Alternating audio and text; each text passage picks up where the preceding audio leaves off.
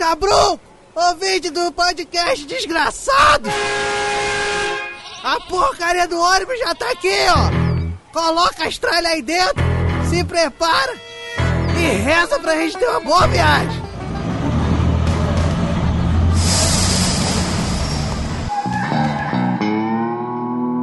Podcast Despachados.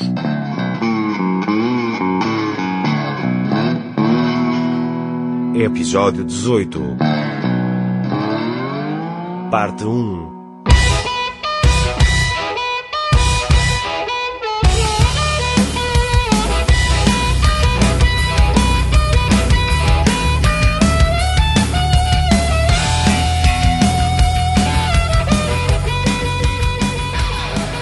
Olá, caro áudio spec. Eu sou o Foca e você está no Despachados, o maior e melhor podcast de viagens que tem um exilado do SeaWorld como apresentador do mundo. Sejam mais uma vez muito bem-vindos a bordo de nossa humilde atração podcastal. E hoje, preparem-se para curtir as mais loucas aventuras de uma turminha que apronta todas. Nós vamos abrir nossa caixa de histórias. Chega mais, fica com a gente e se liga nos perrengues e aventuras dos viajantes mais despachados da podosfera brasileira, quiçá mundial. Preparem-se para sorrir e se emocionar, pois o Despachados já está no ar. Agradecendo aos nossos patronos top, Rogério Miranda, Isnardo Villarroel e Ana Azevedo.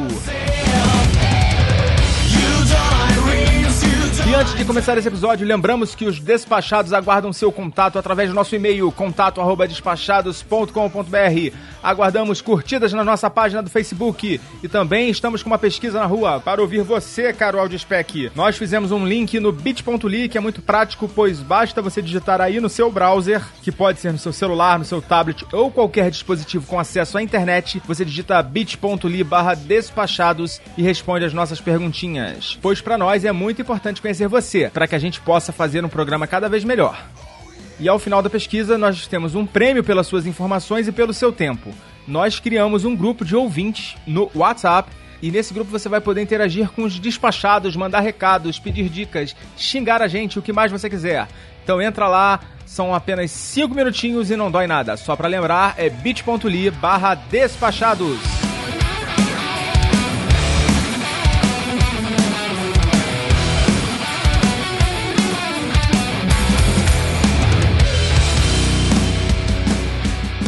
E chega de conversa, está na hora da gente apresentar a nossa ilustre e distinta tripulação. E nessa primeira parte nós teremos a companhia dela, falando diretamente do outro lado da Cordilheira da Tijuca. Dela que além de mamãe do Theo é responsável oficial pelo planejamento de todas as viagens da família. Welcome back, Gabi Camachi. Oi, gente, é um prazer estar aqui de volta depois de um tempão. Vamos lá contar nossos perrengues e problemas e causos. Tenho certeza que a gente vai rir bastante. Falando de algum lugar das longínquas terras canadenses, recebemos ela que também está aprontando todas com uma turminha do barulho. Seja mais uma vez bem-vinda, Ana Carla. Obrigada, Foca. É um prazer estar aqui com vocês de novo, viu, gente? Com muita gente legal. Vamos contar histórias divertidas, nossos casos de viagem hoje. E mais uma vez recebam o nosso coach Carter, despachado frequente para terras africanas, Paulinho Siqueira. Olá pessoal, muito cuidado com as viagens, hein? Você pode ser despachado junto com a sua mala ou não. E diretamente de São Paulo, falamos novamente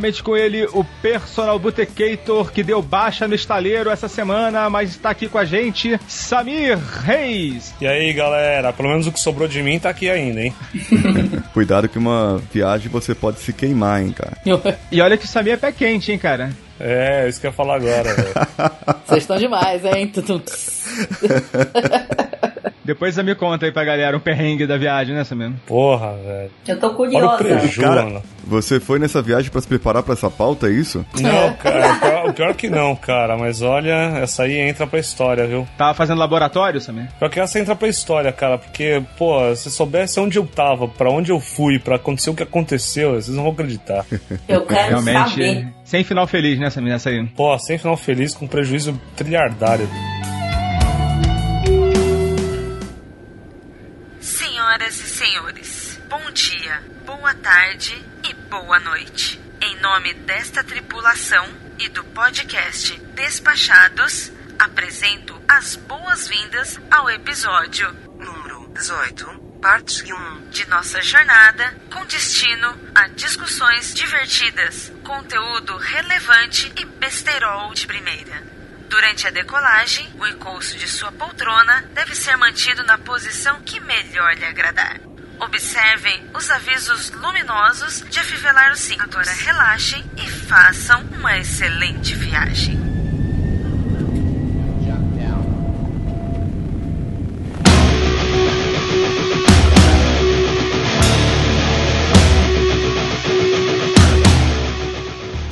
Vamos começar o nosso programa. E quem não tem uma história de viagem pra contar, né? Alguma coisa que não saiu exatamente como planejado, aquele salto agulha quebrado no metrô, aquele engarrafamento que quase fez você perder o seu voo. E por falar em voo, a gente vai começar falando da maior fonte de perrengues em viagem, o bendito aeroporto. Vocês por acaso já passaram por alguma situação assim ou vocês são super precavidos e chegam três horas antes do embarque? Aliás, Claro que não. três horas antes do, do voo. Você viu que todo mundo deu risadinha. É, né? Pois é. É, Ninguém. Depois que você perde o primeiro voo, acho que você fica disciplinado, cara. Porque nada pior do que perder um voo. É tanto estresse pra você conseguir um outro voo que, assim, todo mundo que chega sempre no horário, deixa pra última hora, ou então, ah, não, vai dar tempo, daqui 40 minutos eu tô no aeroporto. Cara, só quem perdeu o voo uma vez é que não faz mais isso. Eu perdi um voo até hoje e foi por causa de um bendito cigarro, que na época eu fumava e nessa época atual também, mas enfim, isso não vem ao caso. E eu resolvi, eu fiz o check-in, né, online, e resolvi que dava tempo de fumar um cigarro antes de embarcar e tá lá, né? Aí terminei meu cigarrinho, entrei. Quando eu olhei pro painel, eu vi a informação assim, vários voos assim, now board, né, embarcando, embarcando, embarcando e lá embaixo o meu voo encerrado. Mas assim, era estranho porque ele tava bem no meio assim da tela, né? Tinham vários voos que ainda tavam- que eram antes dele que ainda estavam embarcando e o meu voo lá encerrado. Cara, eu saí correndo, saí atropelando todo mundo, passei a jato pelo raio-x. Quando eu cheguei no portão de embarque, eu vi a pontezinha assim recolhendo, né? O cara falou assim: ó, acabou de fechar a porta. Nossa, Foi o cara. primeiro e último que eu perdi e pra nunca mais, assim. É, é bem triste essa sensação. É muito triste. Eu tenho um caso que eu, eu não perdi o voo, mas assim, pareceu cena de filme. Porque a gente chegou no aeroporto em Newark com mais de duas horas de antecedência, fizemos o check-in e ainda faltavam quase duas horas. Tava meio vazio e tal. Era eu, meu marido, Marcos, e a minha prima. E a gente com a mala de mão pesadérrima, né? Mas fomos pro telefone nessa época, isso foi em 2009. A gente não tinha telefone e tal. Vamos tentar ligar pra casa do telefone público pra avisar que horas a gente vai chegar e tal. Eu não sei o que, que aconteceu, que essas duas horas passaram em 10 minutos. Duty free, palpite. É, o nosso, o nosso portão era do outro lado. E de repente a gente começou a ouvir os nossos nomes sendo chamados pra embarcar, porque a gente já tinha feito o check-in. Quem nunca, né? Aí a cena de filme, pois é, aí a cena de filme foi o seguinte, a gente correndo, detalhe, a minha prima que tava com a gente fazia aniversário no dia seguinte e tinha uma feijoada pra ela aqui no dia seguinte. Então ela não, ela não podia perder esse voo. Ou seja, se perdesse o voo, ela não estaria no aniversário dela, né? Exatamente. Ela não estaria no aniversário dela. Aí a gente Nossa. correu, tipo carruagens de fogo.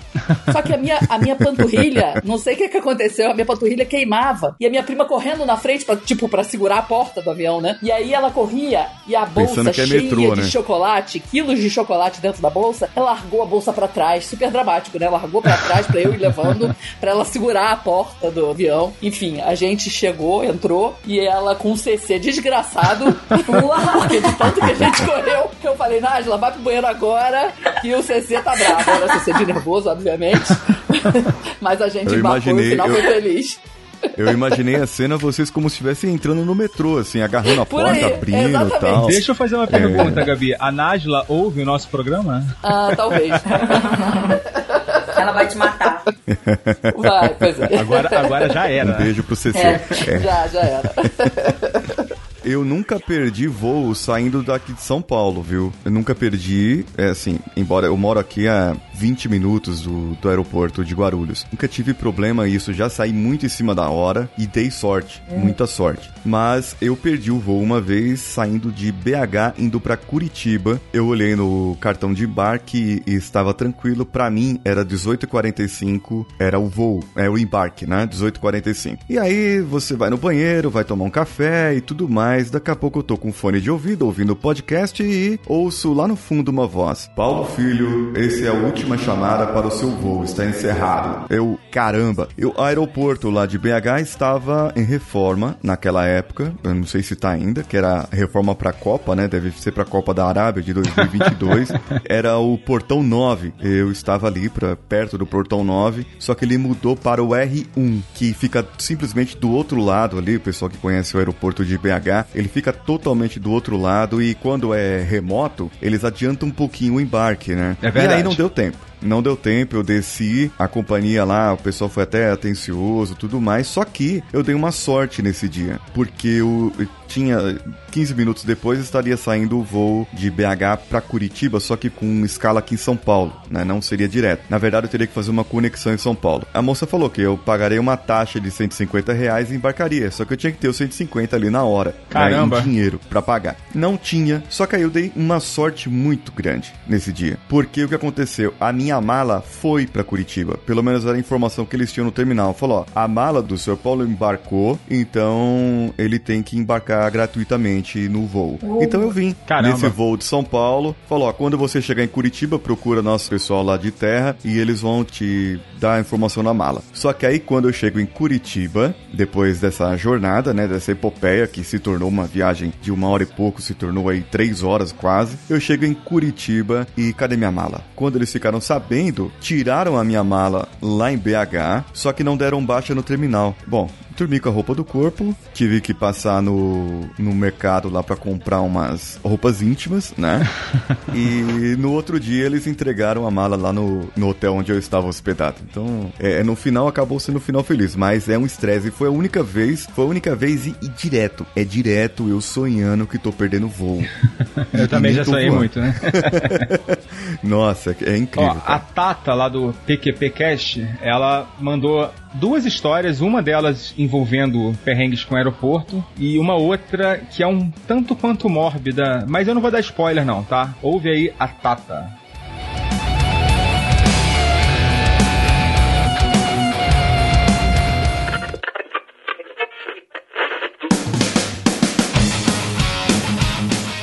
Fala galera do Despachados, aqui é a Tata Finoto do De Porquê pra PQP, mais conhecido como PQPcast. E eu tô aqui a convite do Foca para contar pra vocês algumas histórias de viagens. Na verdade, eu queria falar pra vocês como eu me perdi com um táxi e quase perdi um voo, e também uma outra história sobre como os mortos-vivos não pagam passagem na Suíça.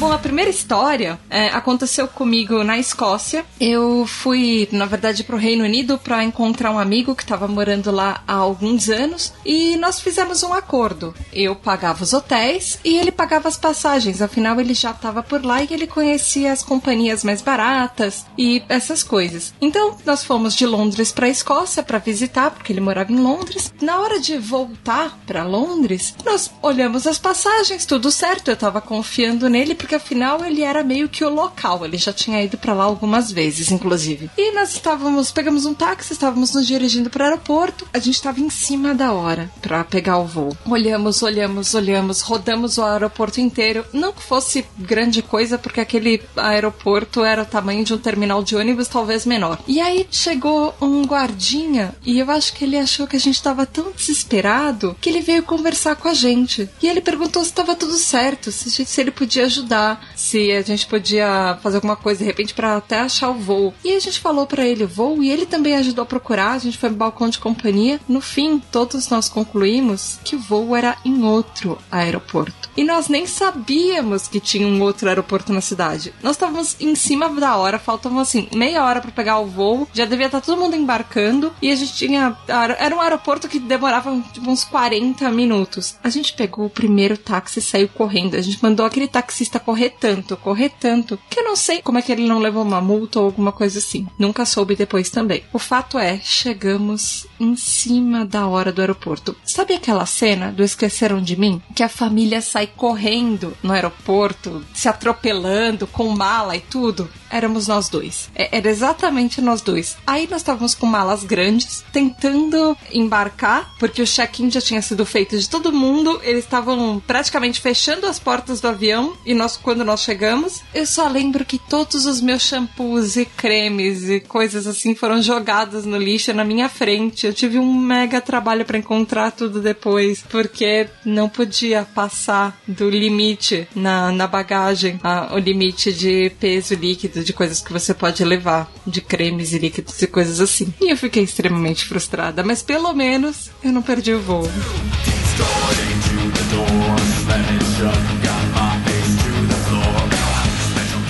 E a segunda história me aconteceu há não tanto tempo atrás, que foi na Suíça. Uma vez eu tava viajando e eu fui fazer um tour em algumas cidadezinhas menores na Suíça, na parte alemã. E aconteceu uma coisa muito engraçada, porque eu tava pegando um trem, era um trem normal, não era trem bala nem nada. E teve uma hora que o trem parou. E ele ficou uns 20 minutos parado no meio do nada. E aí tudo bem, segue viagem, tudo tranquilo. Chega na estação final, de repente, eu entendi por que, que o trem parou. Ele parou assim, no meio do nada, mas tinha um hospital mais ou menos perto na hora que ele parou na estrada. E aí, na estação final, eu vi uma maca com um corpo saindo junto com um guarda e, e um enfermeiro alguém assim junto, levando a maca saindo do trem.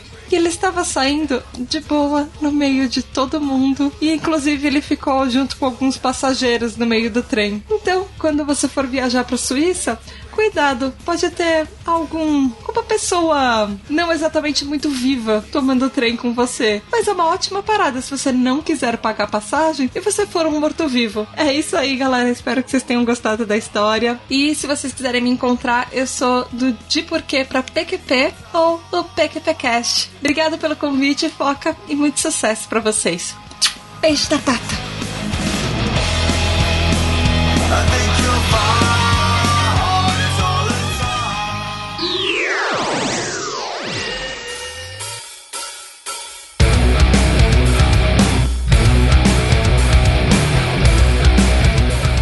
você ver, cara, aproveitar que você tá pegando a pauta aí, o Diogo Bob vive falando que o pessoal do Despachados é mais chique, né? Ela se perdeu na Suíça, é isso? Não, ela se perdeu no Reino Unido. Aliás, ela quase se perdeu no Reino Unido. E eu me perdendo em Tocantins, Mato Grosso. Ah, a diferença, velho. Então, cara, mas isso aí é mais comum do que se imagina. As pessoas irem pro aeroporto errado, né? Na mesma cidade, normalmente.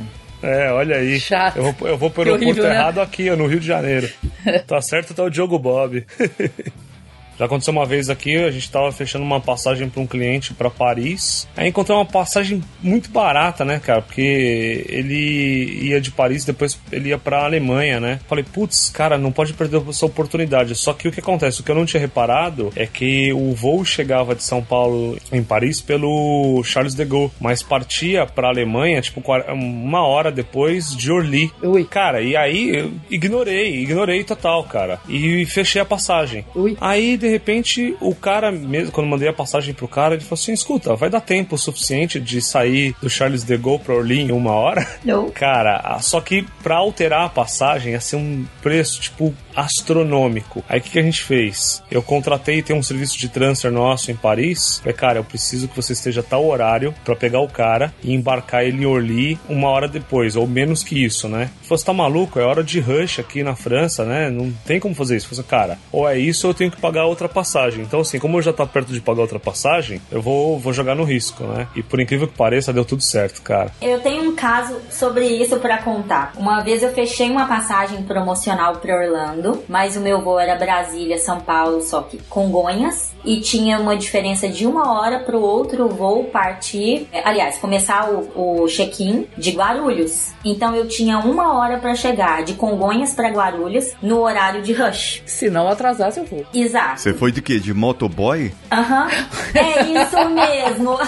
Na verdade, esse era o meu plano, gente. Na empresa que eu trabalhava, tinha um motoboy super de confiança. Falei com ele, ó, não vou levar muita bagagem, uma bagagem bagagem pequena, era uma bagagem de mão. Meu marido foi nessa viagem, mas ele foi uma semana antes, levou minhas coisas e tal, e eu ia com a bagagenzinha de mão. Combinei tudo com o motoboy. Só que eu dei uma super sorte. Na hora de fazer o check-in, a moça me perguntou: gostaria que eu trocasse o voo para Guarulhos? Eu, claro que sim. E daí ela trocou meu voo gratuitamente para Guarulhos. Eu fui direto para Guarulhos e não me aventurei com o motoboy. Mas o motoboy Ai, era o plano, o plano B pra eu não perder, não perder o voo.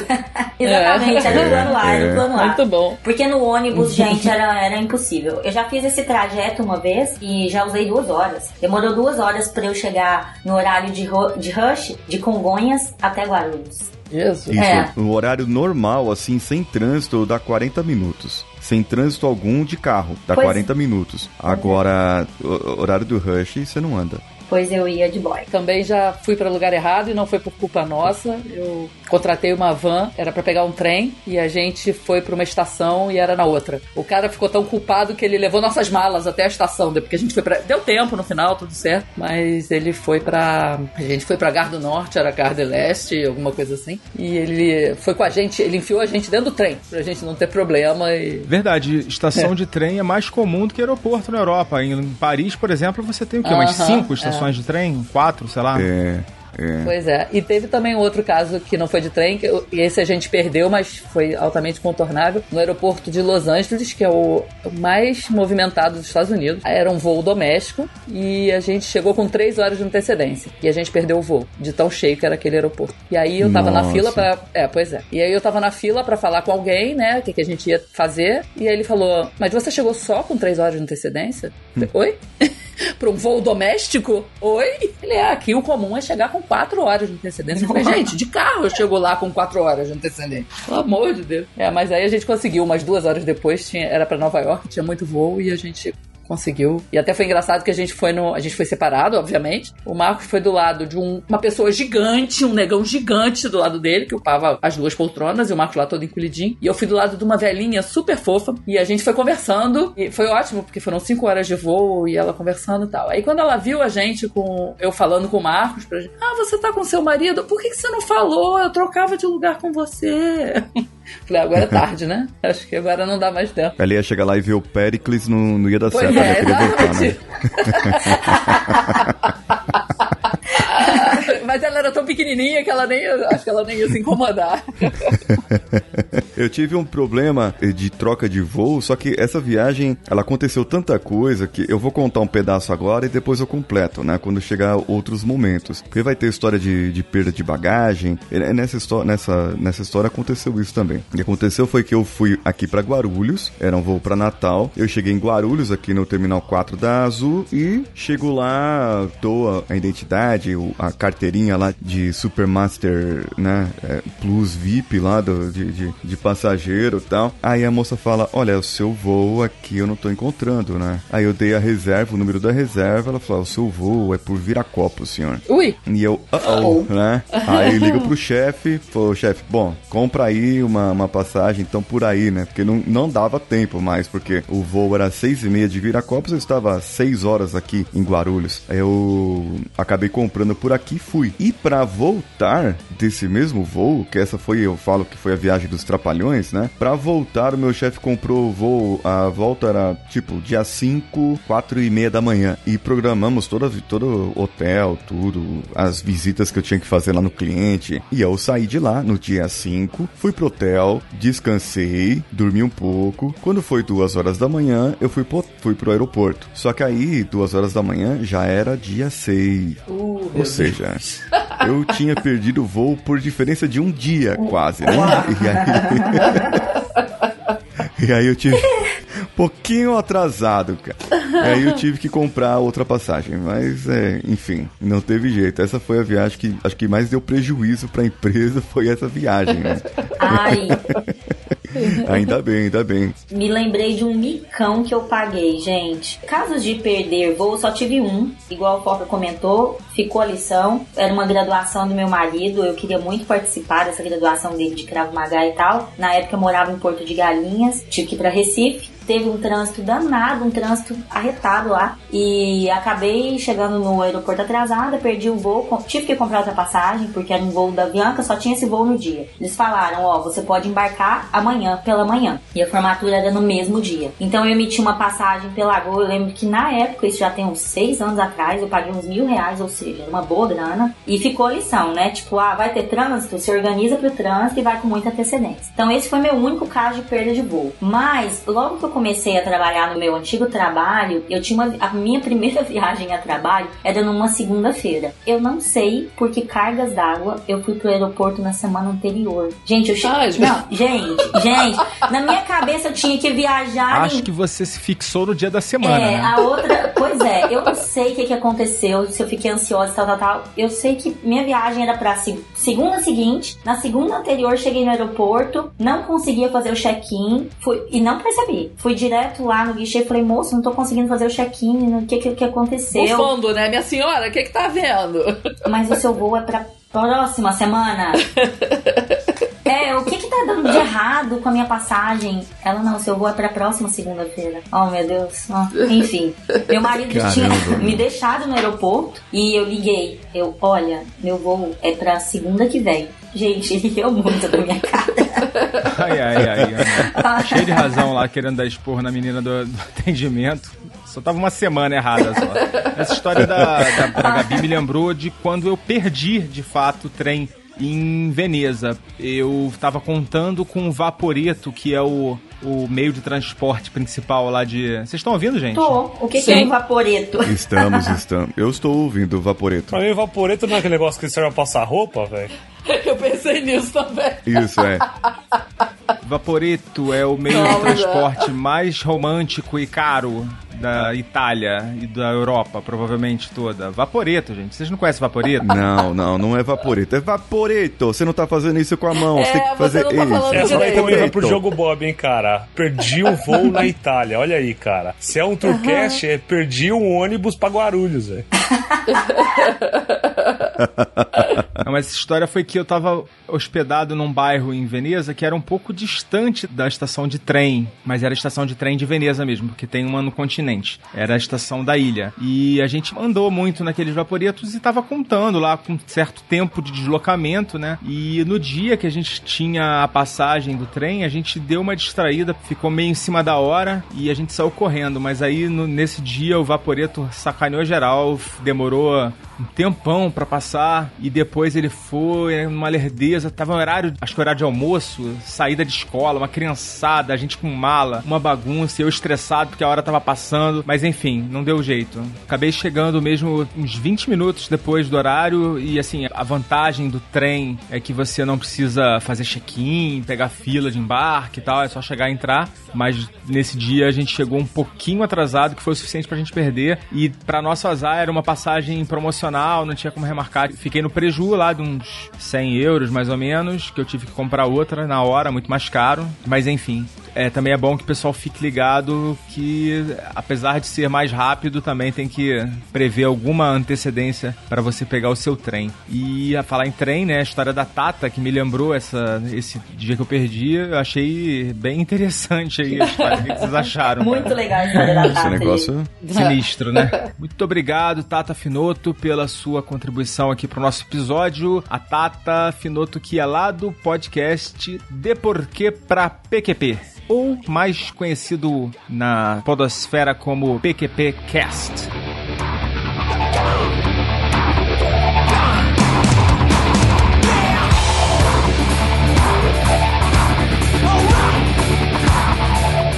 Eu sugeri aqui na pauta, Gabi, que você começasse esse bloco contando sua história. Pode ser? Eu começo a contar do nada ou... Ah, não sei, como é que você quer? Quer que eu chame você pra contar a história? E agora, a história da Gabi! Não, claro que não. não tem musiquinha, não? Ah, é, vamos fazer uma, Gabi, vai lá. Eu vou fazer histórias de Gabi e você. E você A gente canta, a gente canta, vai. Ah, só se for assim agora. Histórias de Capi. Agora sim. Mas então, como diz o Samir, sendo reclamando de novo, vai reclamar de novo, porque a gente estava em Paris, segundo o Samir, a gente ia estar, sei lá, em Madureira. É, vamos, gente- vamos, tava- vamos fazer lugares fictícios então agora. Tá, então, a gente tava numa viagem com seis pessoas, perfis diferentes. Eu, meu pai, minha mãe, meu marido, é, meu irmão e a minha prima. Aquela mesma do CC lá do Nova Oh York. my god. E aí, só que assim, nós somos muito diferentes. Meu irmão e a minha prima são de um tipo, eu e o Marcos a gente gosta de viagem de outro tipo. Meus pais, vocês terem uma ideia, tipo, eles foram visitar Leroy Merlin em Paris. Tudo bem. Enquanto eu fui pro Grand Palais e o Petit Palais, eles foram lá pro Leroy Merlin. Cada um com seu cada Mas, ô, ô, Gabi, Gabi, tu sabia que eu sou doido pra entrar numa IKEA? Nunca entrei? Uh, não. Ah, eu já. Vai, é, É, bom eu já. mesmo. É, legal, é. Ah, mas é diferente, né? É, não tem aqui, né? É, pois é. Enfim, é, aí teve um dia, as minhas viagens são sempre muito grandes. Então, em algum momento da viagem, eu tô na TPM. E eu e meu irmão, a gente sempre cai na porrada nas viagens. A gente sempre briga. é um. Adolescente, né? Adolescente. É, né? exatamente isso. Quando viaja só eu e ele, é um mar de rosas. Mas se for eu e ele, mais uma galera, fudido. A gente sempre cai na porrada. Aí ele tinha me irritado de algum problema, de alguma coisa lá que eu não me lembro o quê. Ou não, né? De repente era só a TPM. E aí eu comecei a chorar, a gente tava na porta do apartamento, na porta do prédio. E eu falei, o negócio é o seguinte, hoje eu não quero andar com ninguém, cada um faz o que tiver com vontade. Só que eu sempre fui a guia da parada, né? Eu sempre fiz o roteiro e tal. Falei, vocês fazem o que vocês quiserem, eu tô vendo que o que eu fiz aqui não tá agradando vocês, então é melhor vocês fazerem o que vocês quiserem e beleza, de noite a gente se encontra. Aí nisso, o meu pai era a única pessoa que falava francês, entre aspas, que ele aprendeu no Pedro II, no colégio, ou seja, mais de 60 anos antes. Mas ele lembrava ainda de bastante coisa. Então, assim, ele me ajudava com francês e eu tinha o guia, eu era, tinha o roteiro e tal. Aí, de repente, meu pai não tinha descido ainda e eu tava lá brigando com meu irmão, com o grupo, dizendo que eu queria andar sozinha e tal. Aí, de repente, aparece meu pai, que por um acaso tinha caído o dente no dia anterior. O dente da frente, o dente dele caiu. Pivôzão. Isso. Não, era um dente-dente. E aí, Dente, dente mesmo, de, de verdade. era, pois é. Ele comprou uma super bonder e colou o dente. É, pois é. Aí, quando de repente desce o meu pai, e aí ele falou uma coisa que a gente não entendeu. Quando a gente percebeu, ele tava com a boca colada. Porque ele queria tampar o dente. Ele queria colar o dente, colou a boca. Imagina o super bonder na boca. E aí, o meu marido, o Marcos, ele é super tímido. Exatamente. E, e detalhe, meu pai é um homem de 1,96m e ele ri quicando. E ele tava achando graça da situação. O Foca conhece o Marcos, meu marido, e sabe, ele é mega tímido, fala pouco, totalmente o meu oposto. E ele virou pra minha mãe e falou assim: fudeu, a guia não quer andar em grupo. E o que fala francês tá de boca colada. Que desastre. Aí nessa hora eu vi que eu tava, tava exagerando, sei lá. Eu falei, ah, vambora todo mundo. Aí comecei a rir, e aí foi tudo bem no final das contas. Eu achava que isso era, era algum tipo de dieta, alguma coisa assim pra você emagrecer. Gabi, mas o mais importante, pelo amor de Deus, como é que ele descolou a boca? Ah, eu acho que foi descolando, assim, com a saliva, sabe?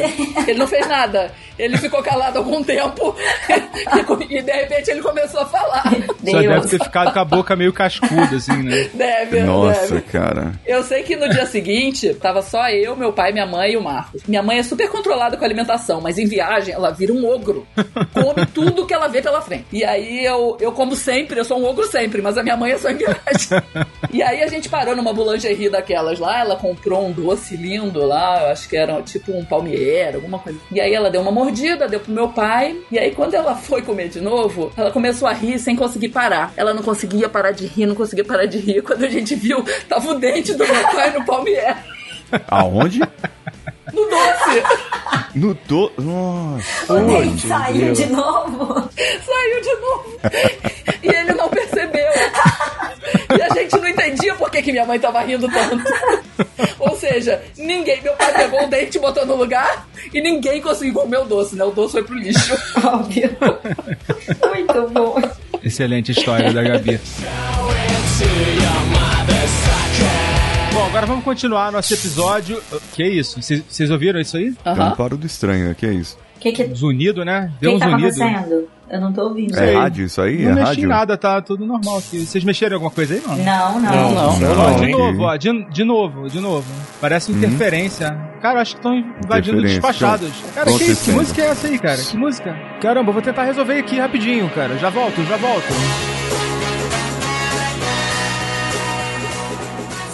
Galera do Despachados. Nós somos os podcastinadores. Eu sou o Gustavo Guimarães. Eu sou Fernando Caruso. Eu sou Elvésio Parente. E eu sou o Tibério. Não somos parentes. Não faz a gente passar vergonha no podcast dos outros, Tibério. Não, mas é bom as pessoas já se acostumarem pra quem for ouvir o nosso podcast ouvir sabendo. É, né? É, Não entrar é no aí. Procon, nada disso. A gente veio hoje aqui no Despachados contar aí um caos maluco de viagem. Cara, eu tenho uma história, mas é, é, é até uma dica. Porque assim, eu toda vez que eu vou pros Estados Unidos, eu sempre costumo alugar carro e tal. e Toda vez sempre- que eu vou nos Estados Unidos. Então tá, às sete vezes, sei lá. eu sempre sou parado pela polícia. Ou eu então tomo uma multa. Assim, caralho, todo lugar que eu vou eu tomo uma multa, maluco. Né? Na- Assim. Você já experimentou, cara, Ah. respeitar as leis de trânsito? Ou deixar sua mulher dirigir, né? Porque tu deve ter cara de bandido, cara.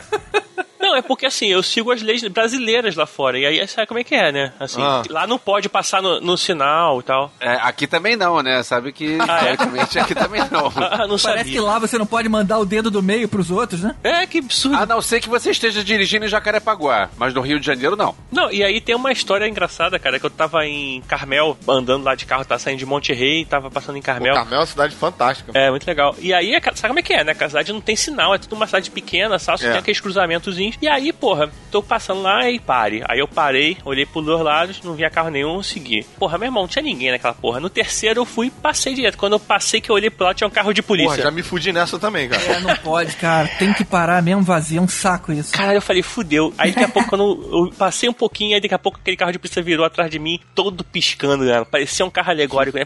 Assim. Só que silêncio. Aí eu continuei lá, que nem um idiota andando, fingi que não era comigo. Só tinha vocês dois na estrada, o carro com todas as luzes em cima, você achou que não era contigo. Daqui a pouco o cara, uh, porra, tive que parar. Aí desceu o policial lá tal. Aí um ficou meio olhando assim por trás, outro parou. Aí eu meio que fingi que tava assim meio perdido, olhando no GPS tal, não sei o que. Acho que nessa época nem sei se tinha GPS, mas beleza. Aí o policial deu lá, abriu a janela, ele, por favor, não sei o que, documento tal. License and registration. Aí, é. Aí eu tinha aquela carteira internacional de trânsito, entreguei pra ele, né? Enquanto tava procurando a minha carteira, passaporte e tal. Aí ele olhou assim com uma cara de desdenho. Aí falou, não, quero a carteira mesmo. Aí eu fui, peguei, entreguei pra ele, ele olhou, aí falou, o que que é isso? Eu falei, minha carteira. Ele falou, isso aqui é sua carteira? Tipo assim, menosprezou nossa carteira de motorista, que era em papel, sacou? É, a deles é, é card, né? É, ele olhou Com assim, isso aqui, cartão, essa- né? esse papel aqui é sua carteira? Aí eu falei, é. Aí ele pegou assim, olhou, foda-se, devolveu. E falou, você sabe que você passou num cruzamento ali que tava escrito pare e você não parou. Eu falei, não, eu passei devagar. Ele falou, não, você não passou nem devagar, você passou normal. Eu falei, não, mas eu dei uma olhadinha. Ele falou, você é da onde? Aí eu, não, sou do Brasil. Ele falou, lá no Brasil onde tá escrito pare, não precisa parar não. Aí eu falei, não, lá a gente pode passar devagarinho. Caramba, Tibério detonando a imagem do Brasil. Pagando mico pela nação inteira, né? Fazendo a nação inteira pagar mico. Aí o cara, o cara falou assim: É, mas isso aqui não é o Brasil, não. Aqui quando tá escrito para é pra parar mesmo. Eu falei: Tá bom, desculpa, não tô acostumado. Pô, mas você queria o quê, né, cara? Carmel é uma cidade que foi administrada pelo Clint Eastwood. Clint Tem a Eastwood, chance né, do cara virar pra você e falar, me dá só um motivo. dá um motivo punk. Aí lá essa bagunça assim, ele falou. Eu falei: É, mas a gente passa devagarinho. Ele falou: Mas aqui não é o Brasil, não.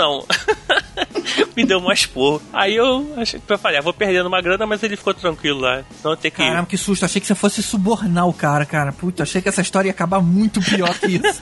Não, ele não ia tá, não estar aqui contando essa história, né? Ele ia estar preso, tal, tá trabalhando em Tijuana.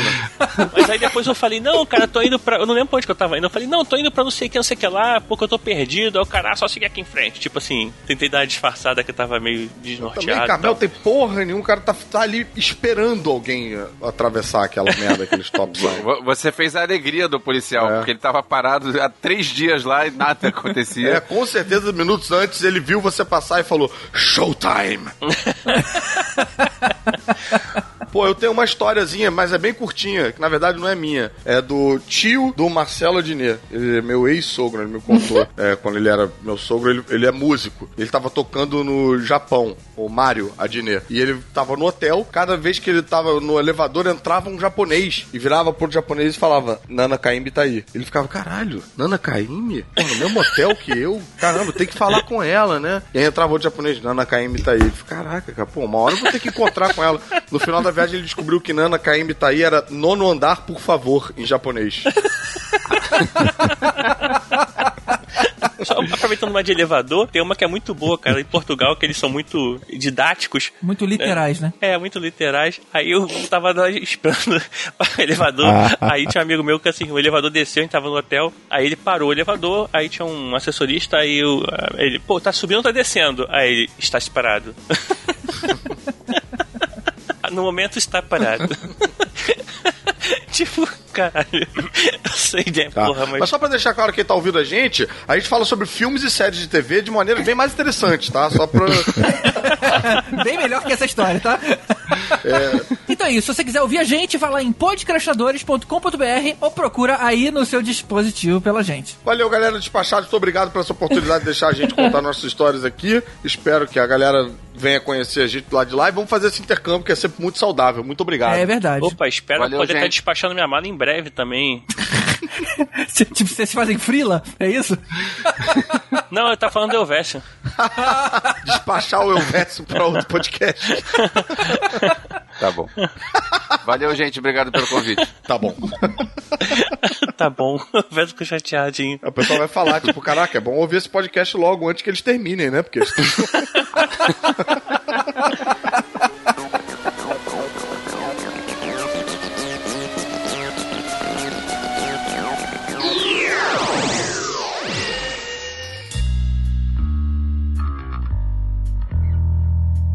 Gente, rolê. Eu pus no mute porque eu dei trela aqui de rir. Ah, A gente tá deixado. chique, hein? Fernando Caruso falando com a gente. Eu Pois tava é. rindo aqui também. Pois é, não só o Caruso, como a galera toda lá do Podcrastinadores, o podcast com o nome mais difícil da podosfera e também o meu favorito de cultura pop. Aliás, filme, eles falam mais de filmes e séries de TV. Gosto muito. Mas vem cá, algum de vocês já teve problema com a polícia, como o Tibério? Não, tomei umas multas É, também. não. Não, em viagem assim não, nunca. É, eu a outra também não. vez que eu trouxe que eu trouxe um orégano não teve problema. Alguém teve problema com a polícia que alguém deva saber? Não. Eu, É, bem eu tenho não. umas historinhas interessantes. Ah, envolve um pouco da polícia, advertências da polícia e tal. Estava pela África do Sul fazendo safari lá no Kruger Park e a gente sabia que lá tem limite de velocidade, né? Principalmente dentro do Kruger. A maior parte dos safaris, quando você faz é, por conta própria, no seu próprio carro, enfim, eles te dão uma série de advertências. Desculpa, não são advertências.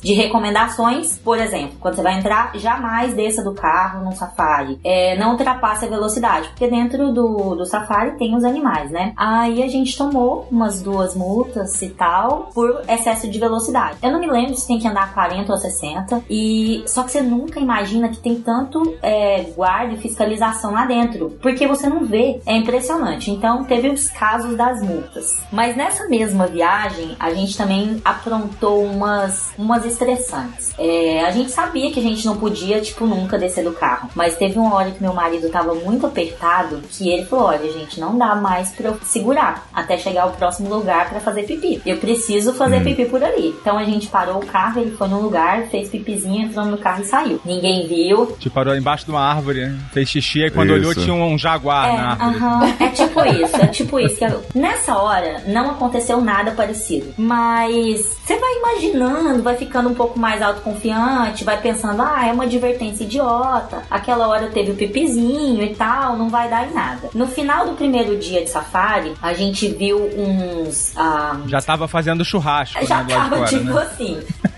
A gente vê uns animais, tem um cachorro, é o Wild Dog, eu acho que é o nome, é um cachorro selvagem que tem lá. Então a gente viu esse cachorro selvagem, eu e minha amiga abrimos as nossas janelas, porque eles recomendam que você nem abra a janela, o vidro do seu carro, né? Você nem pode abrir. Se a gente abriu as duas janelas, colocamos o corpo todo pro lado de fora do carro, sentamos na janela do carro, sabe quando você senta na janela? Aham. pra filmar. Estamos ali filmando e tal. De repente, a gente viu uma sirene atrás, também uma luz alta. Tava bem no final do dia, quase escurecendo. Ok, entramos correndo pra dentro do carro. A gente achou que, essa, que a sirene era uma advertência pra gente. Mas não, era só pra sinalizar que o parque tava fechando. Só que quando a gente olha pra trás, atrás da gente, tipo assim, tinha umas seis hienas. Caramba. Eu não sei se eram prontas pra atacar, mas as hienas estavam extremamente perto do carro. Ok, final do primeiro dia, eu já fiquei um pouco mais atenta. Cheguei no hotel, pesquisei algumas coisas e vi muita merda na internet. Realmente tem muito ataques a pessoas que fazem o que nós fizemos lá no, no no safari. No segundo dia, teve uma hora que meu marido fez a mesma coisa pra filmar os rinocerontes. Quando a gente Só viu... isso, só rinoceronte, é, só, né? é, não, ele queria filmar o rinoceronte, então ele abriu a janela do carro e ficou é, com o corpo pra fora da janela do carro. Quando a gente percebeu, tinha um... Ai, meu Deus, não é um jaguar. Aquele todo pintado, gente, é... Onça? Não, é porque lá não tem onça. Chitar? É a chita. Chita. A chita. Chita, isso mesmo. É, guepardo, é É guepardo. o guepardo. Em português o é guepardo. guepardo. O guepardo, ele deu um salto pra. Eu não sei explicar qual é a distância, mas foi por uma distância bem longa pro topo da árvore e tentou atacar o bebê rinoceronte que a gente tava filmando. Só que, gente, Deus. a distância que o guepardo saltou foi assim, muito, muito, muito maior do que eu podia imaginar. Então, depois desse dia eu falei, olha, gente, como todos nós vimos isso, a gente falou, cara, esses animais, eles realmente são muito selvagens. A gente não sai mais desse carro de jeito nenhum. Então foi uma história Nossa, assim, meio, ah, meio maluca, mas se você colocar na internet, tem muita coisa que dá errado em safari na África do Sul. Então, se você for fazer safari sozinho, Eu não recomendo que saia do carro, nem que Nunca, faça não. essa busca aí no YouTube, porque vai ver coisa, coisas horrendas. Exato, é, é pesado, então não sai do carro, não abre a janela. Quer fazer pipi? Faz no carro. Espera até a próxima parada. Leva a Big garrafa, Coke, é. né? Exatamente, dá É. seu jeito, dá seu jeito. A- Mas. Até esse vídeo do YouTube é bom ver dentro do carro, porque é perigoso. Cara, e quem também tem uma história animal pra contar pra gente é o senhor Trabuco, lá do NPcast. E é uma história que eu não vou falar não, mas tem um animal que tem tudo a ver com o nosso podcast. Ouve aí então. Salve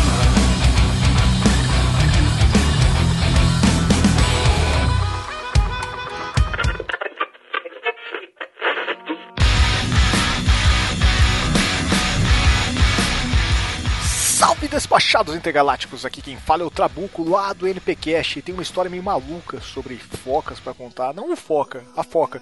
Se bem que eu não sei muito o sexo daquela foca, né? Mas vamos lá. Então no ano de 2013 eu fui passar o carnaval na Ilha do Mel. Uma ilha perfeita, cara. Ela fica localizada aqui na, no litoral paranaense. Pra quem curte sossego, praia, sabe muito bem que carnaval não é a melhor data pra, pra ir pra uma praia. Mas não na Ilha do Mel, cara. A Ilha do Mel é um local muito, muito, muito bacana. Ela tem uma entrada de pessoas é controlada, porque é um recurso natural, o governo controla isso. Quem chegar, chegou, não tem essa, não tem reserva. O, ela não tem rua, o que impede muita gente de ir pra lá ou deixar de ir. Por isso não tem carros, o que ajuda muito a não ter o som automotivo, esse inferno, essa praga divina. então é, é muito bom, a ilha acaba sendo bem sossegada, assim, bem gostosa.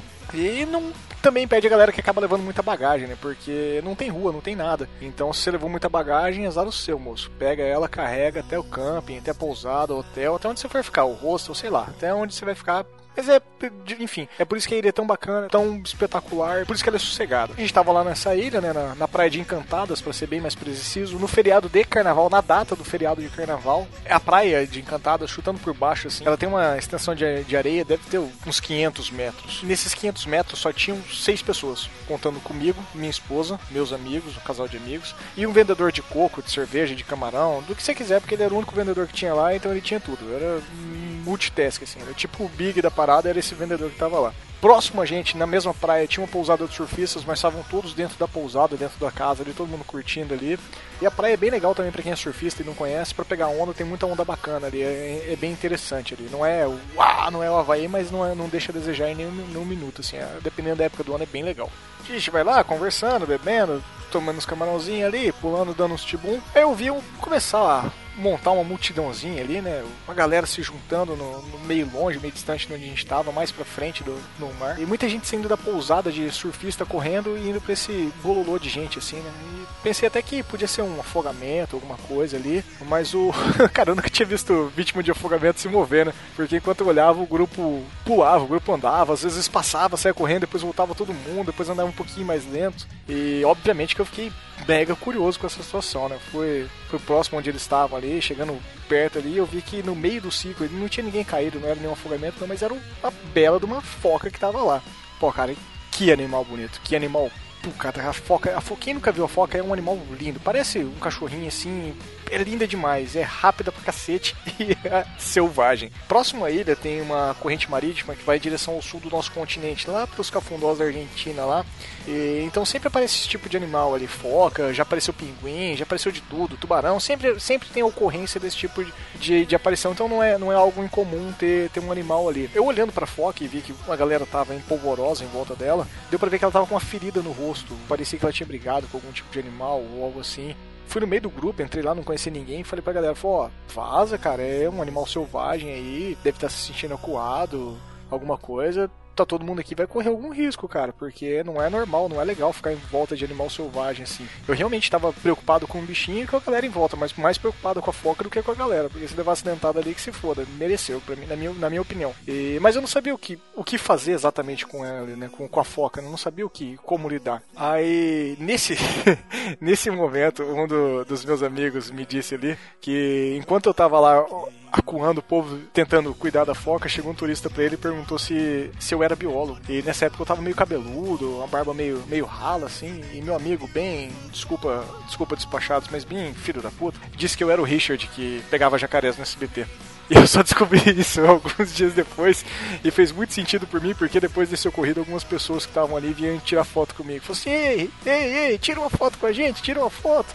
Bom, então, se alguém tá ouvindo isso agora e em 2013 tirou uma foto com o Richard lá do SBT na Ilha do Mel, prazer, Trabuco.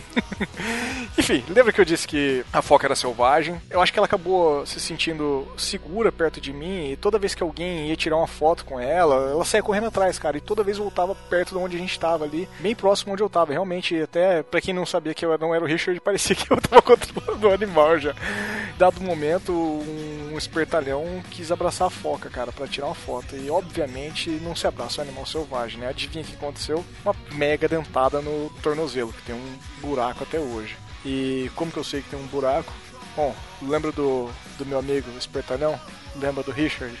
Pois é, natureza cobra o preço, meu querido. Não mexa com animal selvagem, não mexa com trabuco. Bom, é isso aí, foca essa história da foca saindo do mar. Cara, respeitem sempre os animais, tenham cuidado. Animais selvagens são lindos, mas são selvagens e não eles não vão pensar duas vezes. Eles sempre, sempre tiver oportunidade, eles vão te atacar, porque eles estão se defendendo. Na, na, na visão deles, foi você que atacou primeiro. Então tomem cuidado. E fiquem em paz que nossos caminhos intergalácticos voltem a se cruzar. Beijo, Foque. Tchau!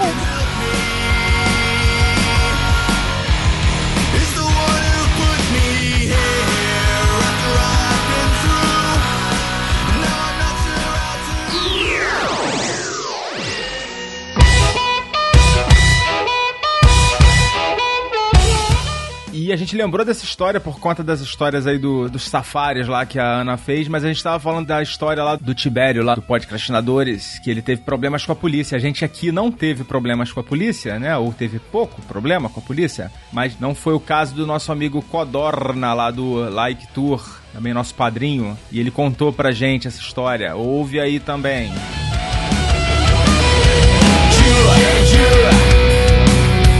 Pretty.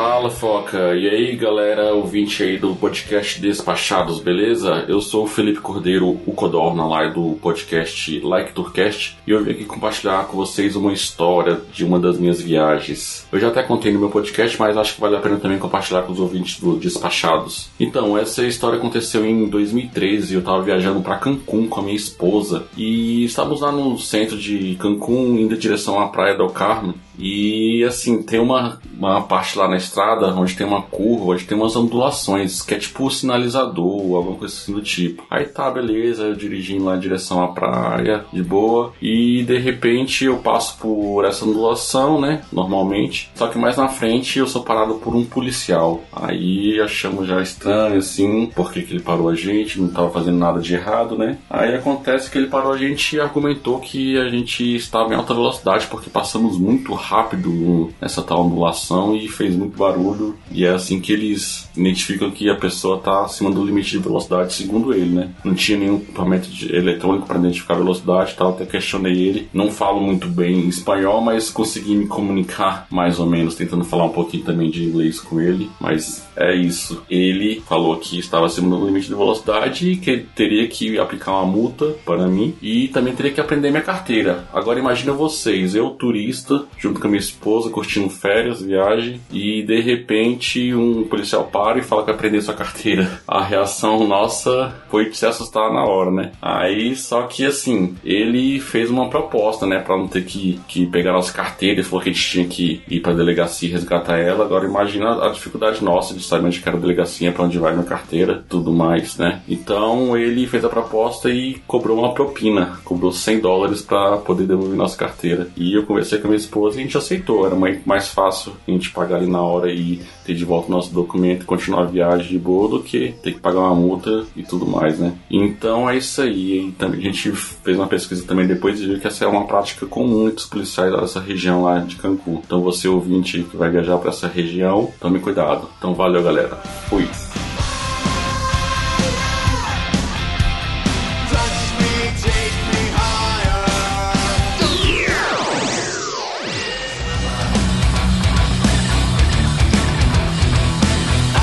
Ok. Se sentiu em casa, né? Pois é, mas é Hum. que é pior, né, cara? No Brasil, fala, pô, tu vai aprender minha carteira? Porque, hum, enfim, a gente ainda tentaria desenrolar, né? Você consegue se comunicar melhor, você... Isso, enfim. isso, isso. Você Bom. sabe que em Angola isso acontece direto também. Eles param carros com pessoal que é estrangeiro, ou expatriados, como eles chamam, só pra poder extorquir o dinheiro, né? Até eles chamam lá de luvas brancas, que os policiais usam aquelas luvas, é, as luvas brancas. E eles É, pra pegar o procuram dinheiro, né? justamente o camarada que é branco ou que é, não é negro, né? Porque tem, por exemplo, o Asiático. moreno, pessoal que é da de, de, é, equatoriano, é, panamenho, bastante pessoas lá, né? Então eles têm a pele, digamos assim, o tom da pele diferente, né? E aí o camarada já sabe, ah, esse aqui é de fora, né? E aí ele já vai pará-lo pra pedir propina, pra pedir essas, essas coisas, né? E eu fui extorquido no ah, aeroporto lá uma vez. Meu chefe, uma,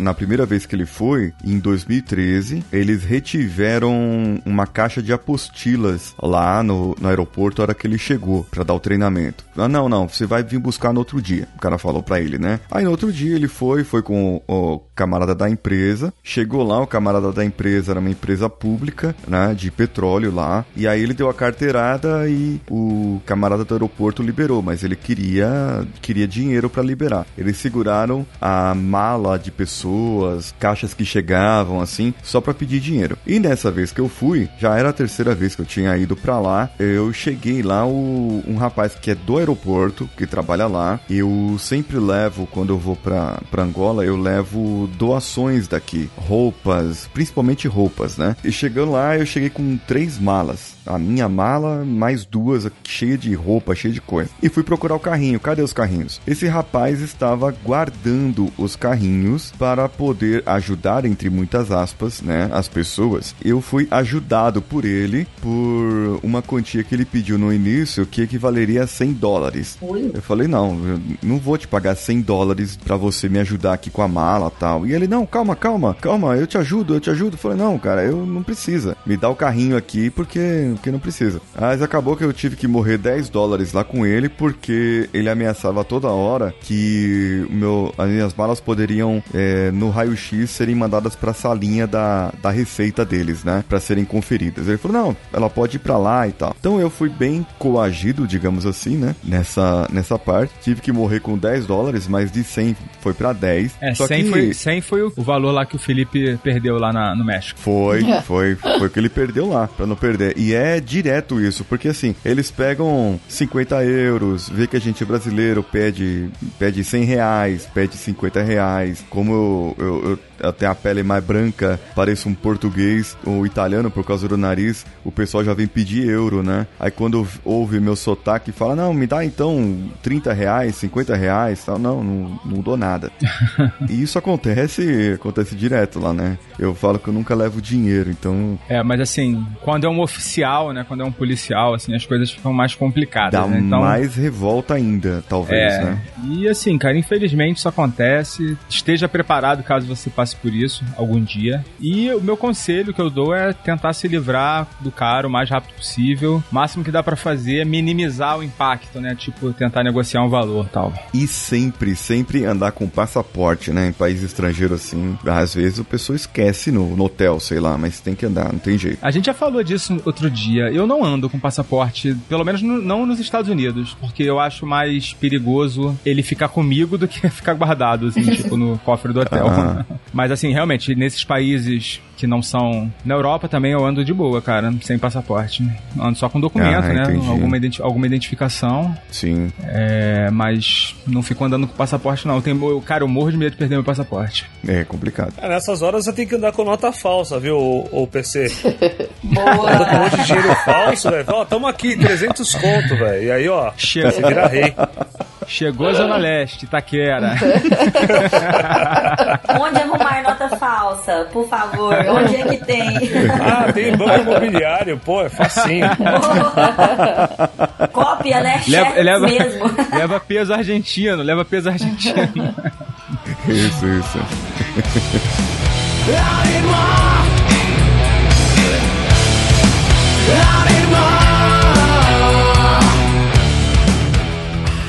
É isso aí, galera. O episódio 18 ainda não acabou. A gente vai ficando por aqui e a continuação dele vai sair daqui a uma ou duas semanas. Dá uma escutadinha aí no que ainda vem por aí. E aí, o que eu fiz foi mais ou menos isso. Cheguei no meio, assim, mais ou menos, onde elas estavam, um pouquinho atrás delas e fiz.